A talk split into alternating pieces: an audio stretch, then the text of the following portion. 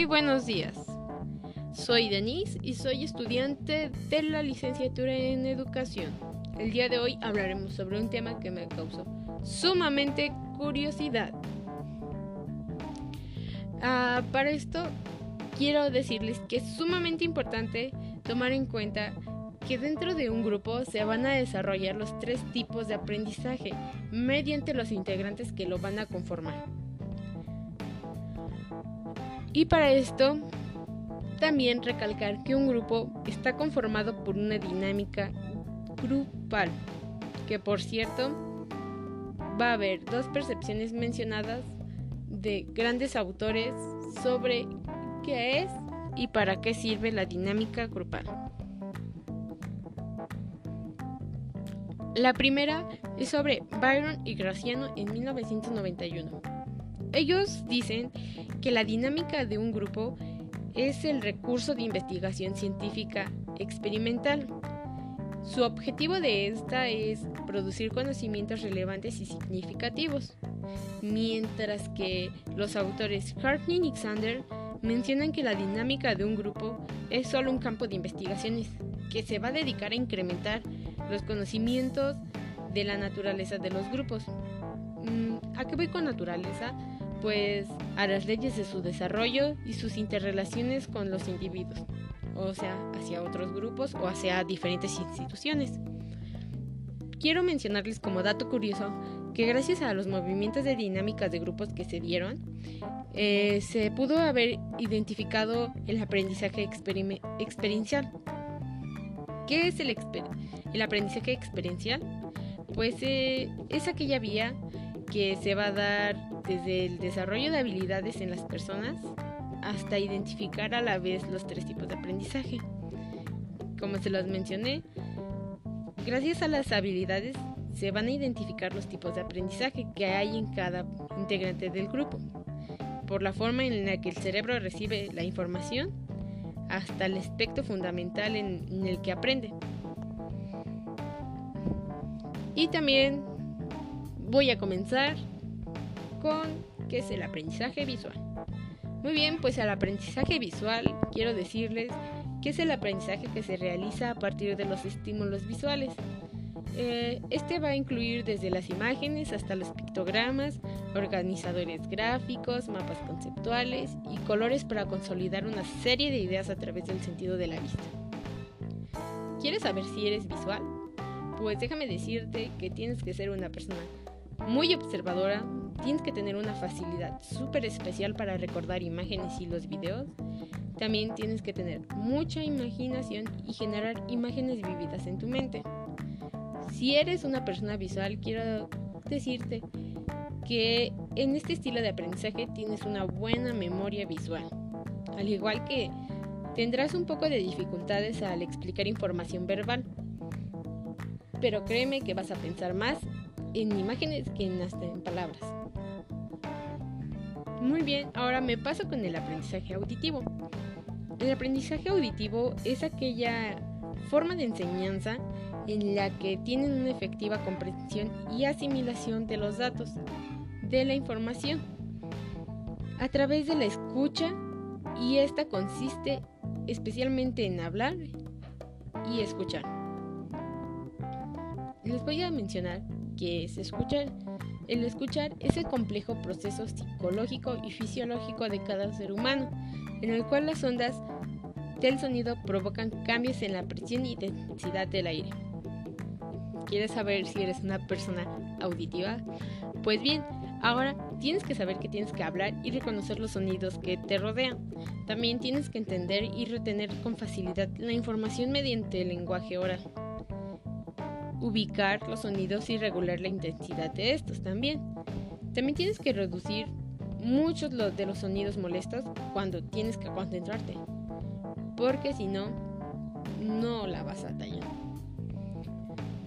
También quiero decirte que tienes que escuchar en un tono adecuado, porque si no, uff, créeme que ya. Caso, caso perdido.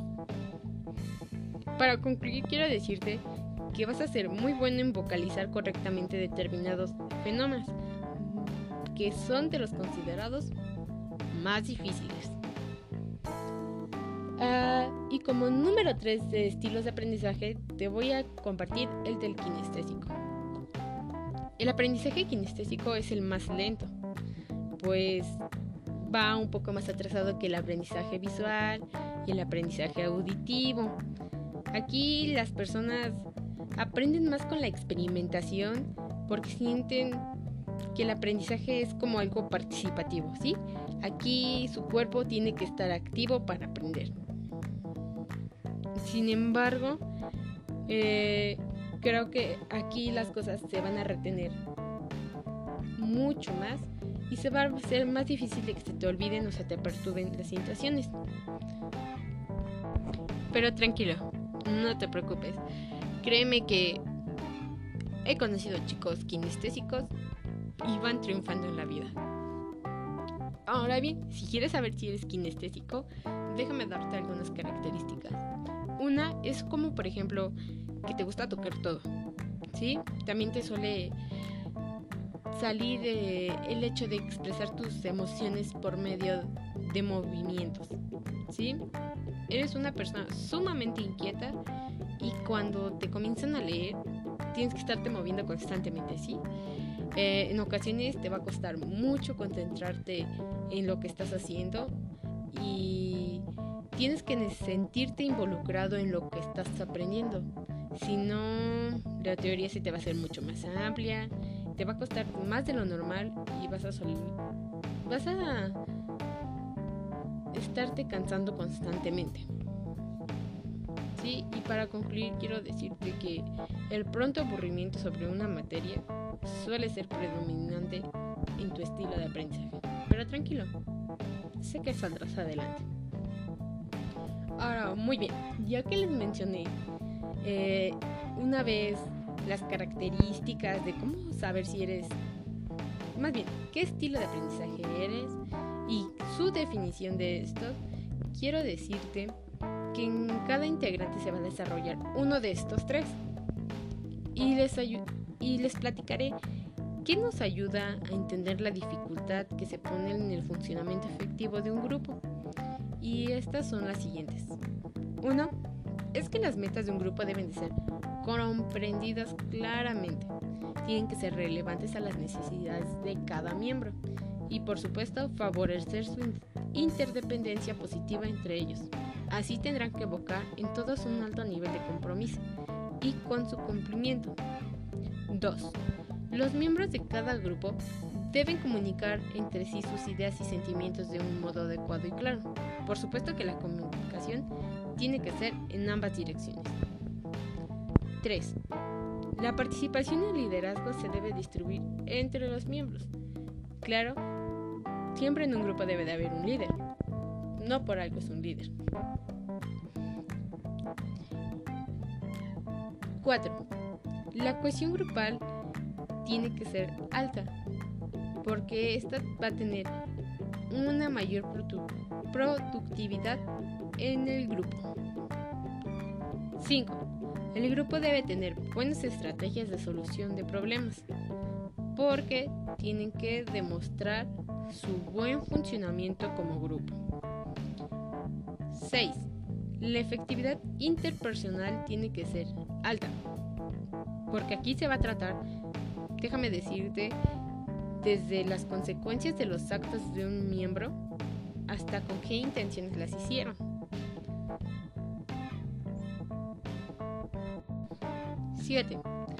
Aquí la figura del moderador de un grupo es fundamental por el tipo de metodologías, ya que aquí el modulador va a ser quien va a definir un grupo focal y este va a considerar las características personales de los aspirantes y así llamar la atención de los estilos de moderación. Déjame decirte que más adelante te voy a decir qué es un grupo focal y a qué se dedica un grupo focal. 8. La capacidad de sentirse cómodo con otras personas e interactuar libremente con ellas y sentirse relajado es una característica más para entender un efectivo grupo. 9. La capacidad para proyectar respeto y aceptación en las demás personas. Tienes que ser súper cálido y a veces tienes que ser empático. ¿A qué me refiero con empático? Tienes que saber hablar claro y correctamente y también tienes que aprender a escuchar.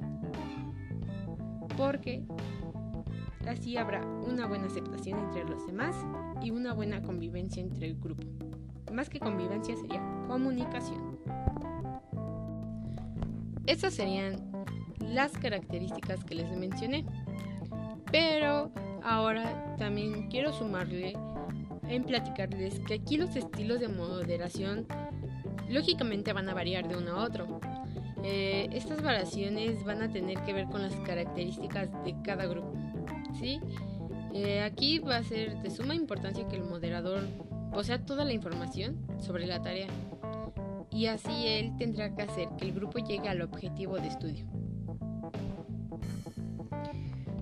Una vez terminado esto, no hemos terminado, claro. Les terminé de platicar las características, pero no les terminé el tema. Ahora, quiero platicarles qué es un grupo focal y para qué se dedica. Aquel grupo focal es el que va a registrar toda la información de una forma fidedigna y exacta. Aquí es muy común que se utilicen observadores de un grupo, como se lo mencioné, observadores en cuestión de que son integrantes con el aprendizaje visual. Aquí la utilización de estos grupos focales eh, se va a centrar en investigaciones de mercado, particularmente en lo que tiene que ver con lanzamientos de nuevos productos o sus innovaciones de estos. Mm, aquí se va a generalizar la investigación de mensajes, mm, campañas de publicidad y no solo gestiones directamente vinculadas con las técnicas, sino también a las de mercado. A las de mercado y a las de comerciales. Eh, aquí los programas van más enfocados a la educación y a la promoción de salud en los productos que van a investigar. Los ejercicios y los juegos presentan intencionalmente una forma dinámica grupal para ilustrar de manera simple y evidentemente una realidad social o grupal que realmente es compleja y profunda. Mm, bueno, vamos a entender que la dinámica grupal es el conjunto de técnicas que van a apoyar los principios psicológicos y pedagógicos. Eh, van a enriquecer la reflexión y la autosugestión en la toma de conciencia y movilización. Claro, por supuesto, aquí tienen un doble objetivo. Como doble objetivo sería ilustrar, uno, ilustrar y proporcionar un mensaje y contenido y dos, recrear. Se habla de recrear y entre relacionar dinámicas de grupos y hablar sobre ciertas características, que son las que les voy a mencionar. Una sería la presentación personal de cada integrante. Dos sería la formación de dicho grupo. Tres, la evaluación del funcionamiento grupal. 4. El análisis de la competencia que se tiene. 5. El desarrollo de la comunicación de este grupo. Como se los mencioné, un grupo siempre va a funcionar mediante la buena comunicación verbal y no verbal. También la vez pasada se los había mencionado. Aquí la característica 6 sería el liderazgo que se lleva en este grupo. Por supuesto, tienes que ser un buen líder, pero también para ser un buen líder tienes que tener ciertas características. En el siguiente episodio te voy a explicar cómo ser un buen líder o qué características tienes que cumplir para ser un líder. Muy bien, continuamos. La 7 sería el desarrollo de la capacidad de organización en el equipo o en el grupo. La 8 sería el planteamiento y el diagnóstico que van a aplicar. Así como la 9 sería la animación y el descanso que tengan. La 10 va a ser el desarrollo de habilidades cognitivas que se van a identificar y se van a aplicar. Y se me olvidaba mencionarles, pero algo sumamente importante es que tienes que analizar las actividades y las situaciones humanas para así modificar sus actitudes dentro del grupo, más no fuera, solo dentro. Aquí quiero decirles que este grupo focal tiene muchos efectos positivos y ventajosos, ¿no? Eh, creo que se desarrolló una buena concepción democrática y participativa hacia la resolución de los conflictos, o más bien esa es su intención de este grupo focal. Eh, yo he participado en ciertos grupos focales, así llamarles, a lo mejor no en la licenciatura, pero sí en la prepa, cuando tenían, por ejemplo, ¿no?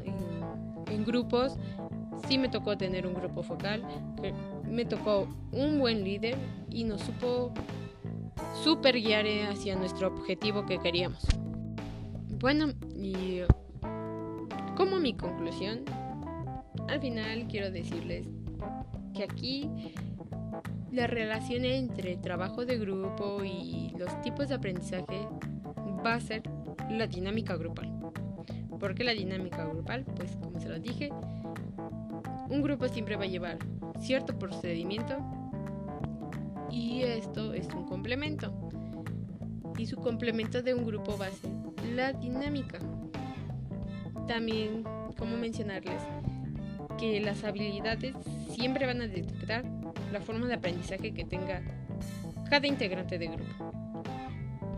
Así como les mencioné que en los grupos focales se vio que cada integrante tiene que estar involucrado hacia que participen para construir una solución juntos, así hasta una idea y detectar uno que otro proceso de interacción para mejorar su convivencia o su comunicación entre ellos.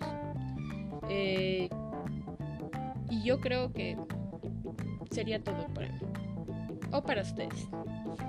Sí, no olviden suscribirse a mi canal para seguir viendo más episodios de mi podcast. Gracias por su atención y nos vemos a la próxima.